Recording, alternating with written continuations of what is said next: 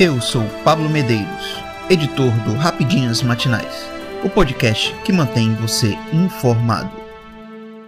Semana terá destaque para pauta econômica com divulgação da ata do Copom e articulação por âncora fiscal. A pauta econômica na política brasileira será o destaque da semana. Sem a viagem do presidente Luiz Inácio Lula da Silva, PT, à China devido a uma pneumonia, os esforços políticos do governo deverão se centrar na aprovação das novas regras fiscais do país pelo Congresso Nacional. O ministro da Fazenda, Fernando Haddad, também fica no Brasil e deve concluir o processo de articulação política para conseguir aprovar a proposta com maioria absoluta. A promessa da pasta é que o texto, que deve ter detalhes concluídos nos próximos dias, irá agradar a todos, inclusive o mercado financeiro, e que terá função de estimular novos investimentos com responsabilidade fiscal e social. Além disso, o Banco Central divulgará nesta terça-feira, 28, a ata da reunião do Comitê de Política Monetária, Copom, que decidiu manter a taxa básica de juros, a Selic, em 13,75% ao ano sem sinalizar redução, como o governo desejava. Na quinta-feira, 30, o presidente do BC, Roberto Campos Neto, alvo de críticas do governo pela manutenção da taxa em patamar elevado, falará à imprensa sobre inflação e juros.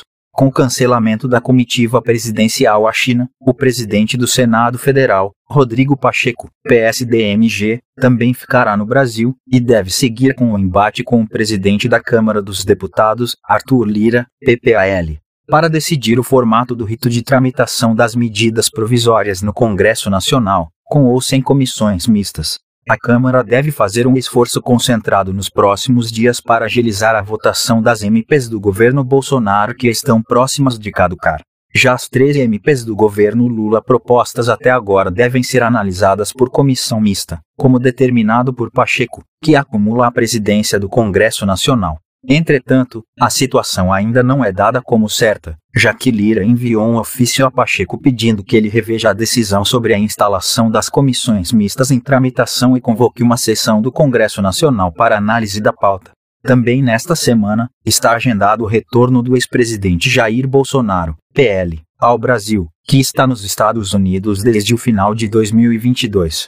A expectativa é de que ele chegue a Brasília na quinta-feira, 30, às 7 horas 30, Será a primeira vez que Lula e Bolsonaro estarão na capital federal ao mesmo tempo desde o governo de transição, criado após as eleições de 2022.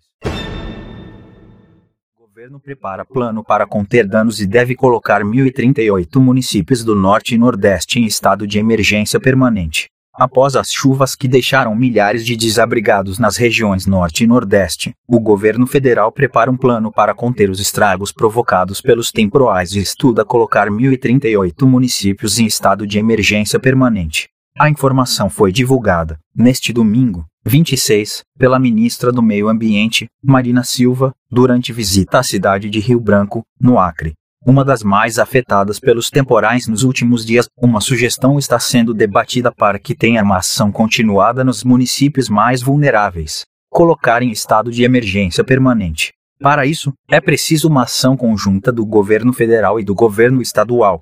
Ao mesmo tempo, são necessárias ações de adaptação.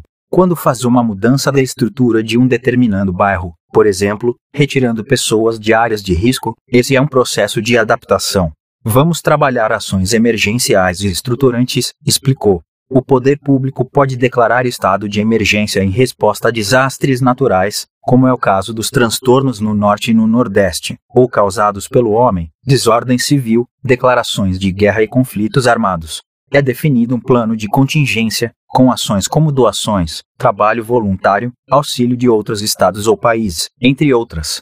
As metas são definidas pela Defesa Civil Nacional, que avalia também qual valor a região precisa. O ministro de Desenvolvimento Regional, Valdes Góes, também visitou a capital do Acre com Marina e anunciou a liberação de R cifrão 1,4 milhão inicialmente. As chuvas que atingiram Acre, Amazonas, Pará, Rondônia, Tocantins e Maranhão deixaram milhares de desalojados, quem perde a casa, mas tem para onde ir, e desabrigados, aqueles que não têm aonde ficar. Só em Rio Branco, como mostrou o site da Jovem Pan, mais de 32 mil pessoas foram atingidas pela enchente do rio Acre e o transbordamento de sete igarapés. A Defesa Civil informou que pelo menos 500 pessoas estão desabrigadas e quase 2 mil estão desalojadas em cerca de 30 bairros. Na sexta-feira, 24, a Prefeitura decretou situação de emergência. Além do Acre, ao menos outros cinco estados também registraram estragos devido aos temporais. No Maranhão, por exemplo, pelo menos 38 municípios decretaram situação de emergência. Ao todo, foram registrados seis óbitos devido às chuvas. Além disso, ao menos 1.358 famílias ficaram desabrigadas e outras 2.954 desalojadas.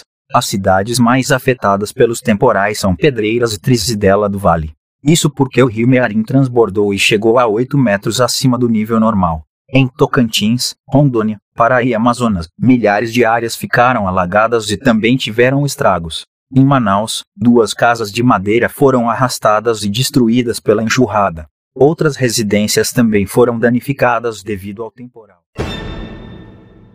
Com 53 facções, crime organizado no Brasil gira em torno de grupo que ameaçou Moro, filiados não param de crescer. As facções criminosas estão presentes nos quatro cantos do Brasil, seja em comunidades ou em áreas nobres. No ar, na terra ou no mar não existe um local em que não haja atuação do crime organizado no país. No Brasil, segundo o Fórum Brasileiro de Segurança Pública, há pelo menos 53 fações atuantes, e no mínimo uma em cada estado. Todas elas, porém, orbitam em torno da mais conhecida, o primeiro comando da capital PCC.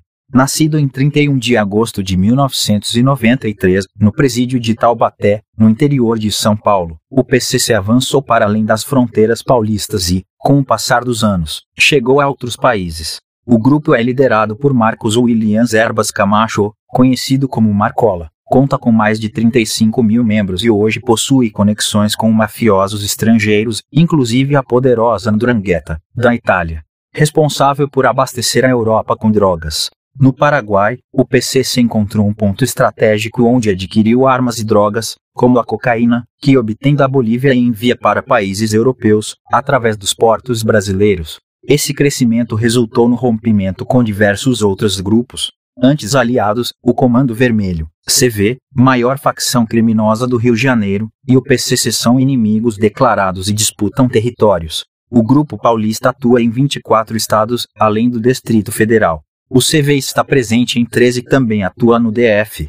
Do total, apenas quatro estados têm domínio exclusivo de uma facção, Mato Grosso do Sul, Piauí e São Paulo são áreas estratégicas da facção paulista. Mato Grosso é jurisdição dos cariocas. A extensa lista de inimigos do PCC ainda conta com o Sindicato do Crime, responsável pelos ataques que aterrorizam o Rio Grande do Norte, RN.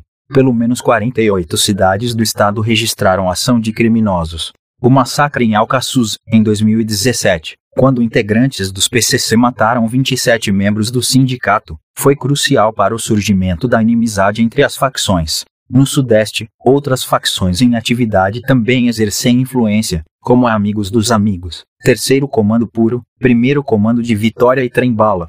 No Rio de Janeiro, além do crime organizado, existem as milícias, que também são grupos criminosos, mas com algumas diferenças. A principal delas é que as facções estão ligadas a presídios, enquanto as milícias possuem ligação com agentes da polícia. No norte, PCC e CV estão presentes em todos os estados, disputando controle com facções regionais. Quem mais se destaca fora as duas é o Grupo Amazonense Cartel do Norte, antiga Família do Norte. No Nordeste, a situação é similar.